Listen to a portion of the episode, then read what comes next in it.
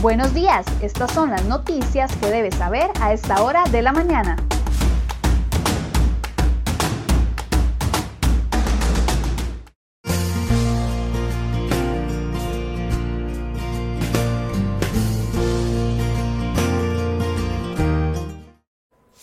Hola, ¿qué tal? Muy buenos días. Gracias por acompañarnos en Cere Hoy Noticias este lunes 2 de noviembre. Vamos de inmediato con las informaciones que hemos preparado para ustedes el día de hoy.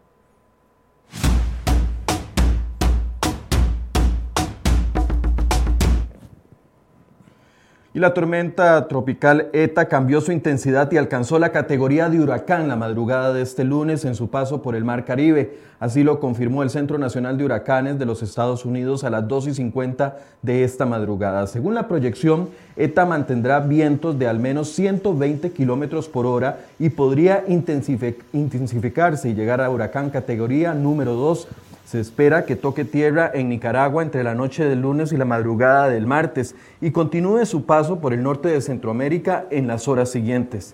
Las autoridades advierten de fuertes lluvias, vientos dañinos y alto oleaje al tocar tierra, principalmente en Nicaragua y Honduras. En nuestro país se podrían intensificar las lluvias de las últimas horas. Las autoridades de tránsito cerraron la noche de este domingo el paso por el Cerro de la Muerte debido a un derrumbe y también permanece cerrado el paso entre Salcero y Ciudad Quesada por otro derrumbe. La Comisión Nacional de Emergencias se prepara para atender posibles emergencias mayores a las que se presentaron en las últimas horas en la zona sur del país, donde evacuaron a varias familias por la crecida de algunos ríos.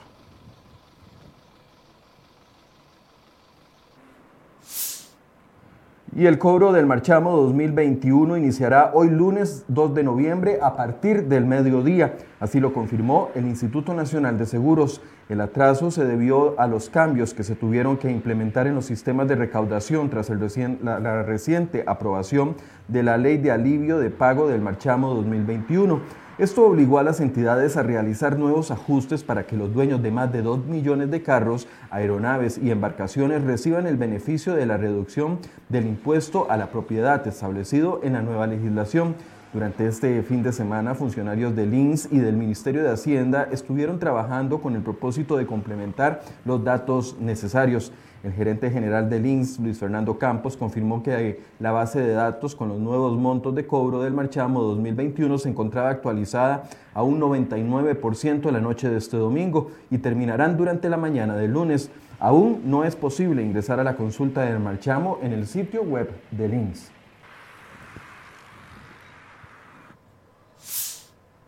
Y seis personas resultaron heridas tras varios accidentes de tránsito registrados en las últimas horas en Punta Arenas. Un motociclista derrapó y volcó, sufriendo así heridas de gravedad. Además, otro hombre documentado sufrió heridas tras ser atropellado por un vehículo liviano en San Carlos y una pareja también fue atropellada en Santa Cruz, Santa Cruz de Guanacaste la noche de este domingo. En Cartago, un choque entre dos carros dejó como saldo dos personas heridas de 30 y 40 años. Uno de los heridos presentaba lesiones que comprometían su vida.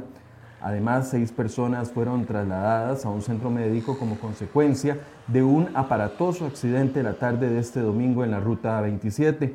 El suceso ocurrió a la altura del puente de la Guásima en Alajuela y se originó cuando dos vehículos colisionaron de frente en circunstancias que aún se investigan. Una de las personas trasladadas era una embarazada. Además, en otros temas de sucesos, las autoridades decomisaron 855 paquetes de droga a una embarcación de pesca deportiva en Tambor de Cóbano, en el Pacífico de nuestro país, el pasado 31 de octubre. Los 855 paquetes tenían un peso aproximado de un kilogramo cada uno, que contenía la supuesta cocaína, y se capturó a dos sujetos sospechosos en la escena. Y en otro de los sucesos de este lunes, hoy finaliza en el Tribunal de Juicio de la Juela el debate por el homicidio de la modelo Isamar Villalta, su pareja sentimental Andrés Pérez y el hermano de la mujer de 17 años. Mañana se dará por concluido el proceso para esperar a que los jueces señalen el día y la hora en que se dará la sentencia.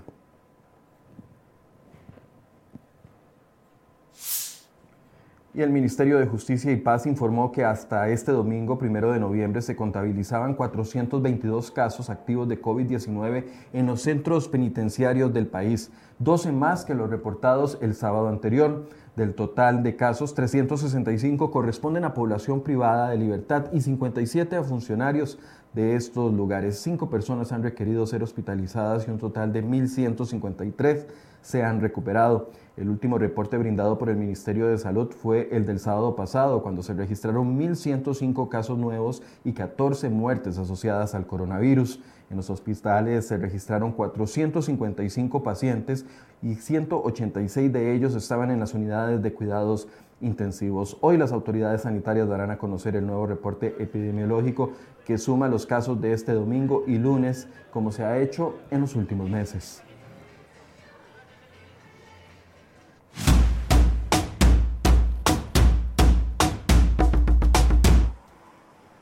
Información que le traemos en la portada de cereoy.com este lunes y es que a casi seis meses para que se llegue a la fecha de finalización del proyecto de modernización vial entre Limonal y Cañas en la carretera interamericana norte, escuche bien, un 69% de las expropiaciones contempladas en la obra siguen pendientes. La advertencia la lanzó la Auditoría General del MOP mediante un informe publicado el pasado 28 de octubre y dirigido a Tomás Figueroa Malabasi, viceministro de Infraestructura y director de la Unidad Asesora del Programa de Ingeniería de Transporte. El primer cronograma de los trabajos señalaba que las expropiaciones debían estar concluidas el 18 de diciembre del 2018, hace dos años. Los trabajos en 20.8 kilómetros estimados en casi 90 millones de dólares iniciaron el 18 de septiembre del 2018 y estaban previstos por un plazo de 24 meses. En el informe más reciente de la Auditoría General se señala que el 16 de octubre se registraron 51 inmuebles inscritos a nombre del Estado, es decir, solamente un 31% de la totalidad de los inmuebles necesarios.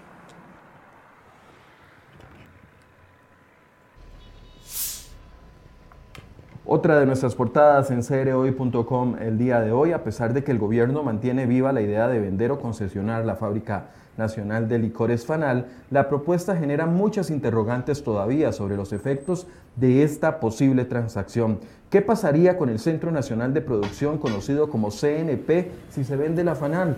Bueno, la incertidumbre no es solo sobre el costo o la ganancia que Fanal pueda generar para el Estado. En el CNP ni siquiera saben qué pasaría con ellos en caso de que pues, se proceda con la venta. El 10 de febrero anterior, en una comparecencia en la Asamblea Legislativa, el exministro de Hacienda, don Rodrigo Chávez, lanzó oficialmente la propuesta ante los diputados, pero casi nueve meses después, y a pesar de que el gobierno no abandona la idea, todavía no existe un estudio que clarifique las dimensiones del plan, ni para FANAL ni para su dueño, el Centro Nacional de la Producción CNP. Otra de nuestras portadas del día de hoy, al gobierno de Carlos Alvarado le van los meses y aún nadie sabe a ciencia cierta cuáles fueron las recomendaciones que recibió el presidente de la República para robustecer, según él, casa, casa presidencial después del escándalo de la UPAT. La semana pasada, CROI.com insistió a la presidencia de la República en que le entregara la información detallada sobre los resultados que dio el equipo que designó Alvarado y que lideró, lideró don Rodolfo Méndez Ministro de Obras Públicas y Transportes. Estas recomendaciones estarían destinadas a fortalecer la gobernanza de Casa Presidencial después de que la UPAT tuvo acceso a datos sensibles de los ciudadanos.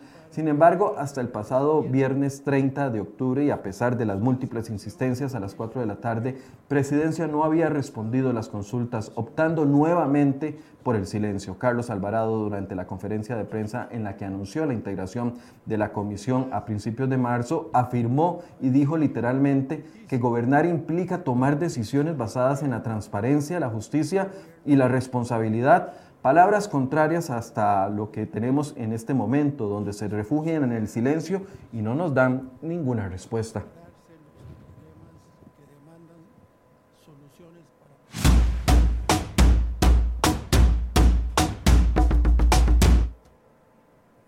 Bien, la cuarta portada de cereoy.com el día de hoy para, para el día de hoy. Es que los diputados de oposición afilan sus tijeras para recortar el presupuesto nacional 2021 ante la permanente negativa del gobierno a hacerlo. Por mandato constitucional, el plan de gastos de 11.4 billones de colones que presentó el Poder Ejecutivo tiene que comenzar a discutirse en el plenario a partir de este lunes. Legisladores de los partidos Liberación Nacional, Unidad Social Cristiana, Restauración Nacional, el Republicano Social Cristiano y el Bloque Independiente Nueva República llegarán con una consigna clara. Pretenden que el recorte que el Ejecutivo no ha querido hacer lo harán ellos la diputada Silvia Hernández adelantó que Liberación Nacional hará énfasis en el cumplimiento estricto de las normas presupuestarias. A ellos se sumarán los congresistas independientes Ivona Acuña, Zoila Bolio, Eric Rodríguez y Dragos Dolanescu. Lo primero que deberá hacer el plenario es someter a discusión y a votación el dictamen negativo de mayoría de la Comisión de Asuntos Hacendarios, que recomendó rechazar el proyecto de presupuesto ordinario y extraordinario presentado por el gobierno de Carlos Alvarado.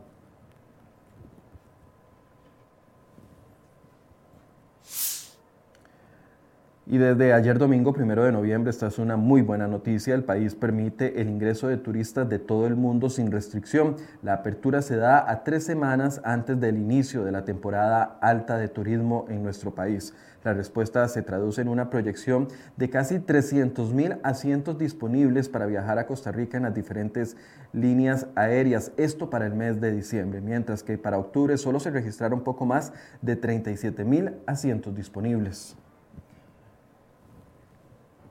Y otra noticia que también es considerada muy buena es que el país autorizó desde ayer el domingo el ingreso de extranjeros por las fronteras terrestres tras la publicación en el, el, diario oficial La Gaceta. El gobierno informó que aquellos extranjeros que cuenten con una permanencia legal autorizada bajo las categorías migratorias de residencia permanente, temporal, especiales o no residentes, subcategoría estancia, podrán ingresar al país vía terrestre. Y por último, el, proyecto de ley que busca combatir la adulteración y contrabando de licores quedó listo para su votación en primer debate a partir de este lunes. La iniciativa impulsada por el diputado liberacionista Daniel Ulate ocupó el pasado jueves el primer lugar de en los capítulos de primeros debates en la agenda del del plenario legislativo. Sin embargo, no pudo ser conocido a prioridad porque tenían la ley del el marchamo en primer lugar. Entonces espera que se debata a partir de este lunes.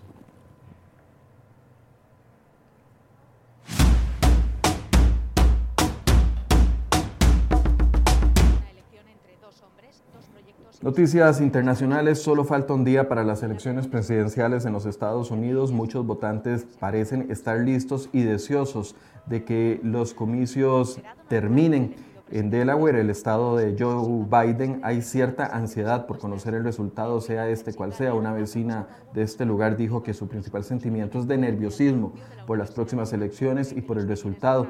La mujer añadió que cree que Estados Unidos se ha ido a la basura literalmente. Muchos de los comentarios de ciudadanos estadounidenses llegan a la misma conclusión y es que se vive un ambiente muy tenso y con mucho estrés en la víspera de las votaciones que colocarán a Trump eh, por un periodo más o a Biden en su primera vez al poder. Según algunas encuestas, Biden, ex, ex, vicepresidente de Barack Obama, lleva cierta ventaja en estados claves que podrían definir el futuro habitante de la Casa Blanca.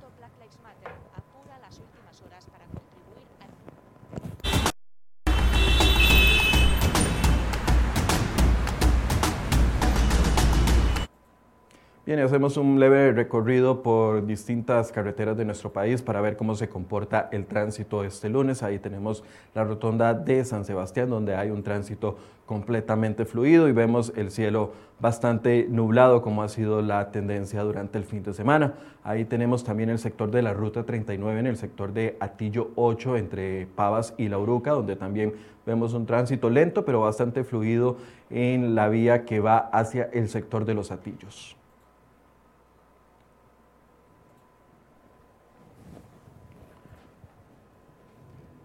También tenemos ahí otro sector, la rotonda de la Y, donde está el tránsito un poco parado, pero no se ven grandes problemas en el sector de la rotonda de desamparados.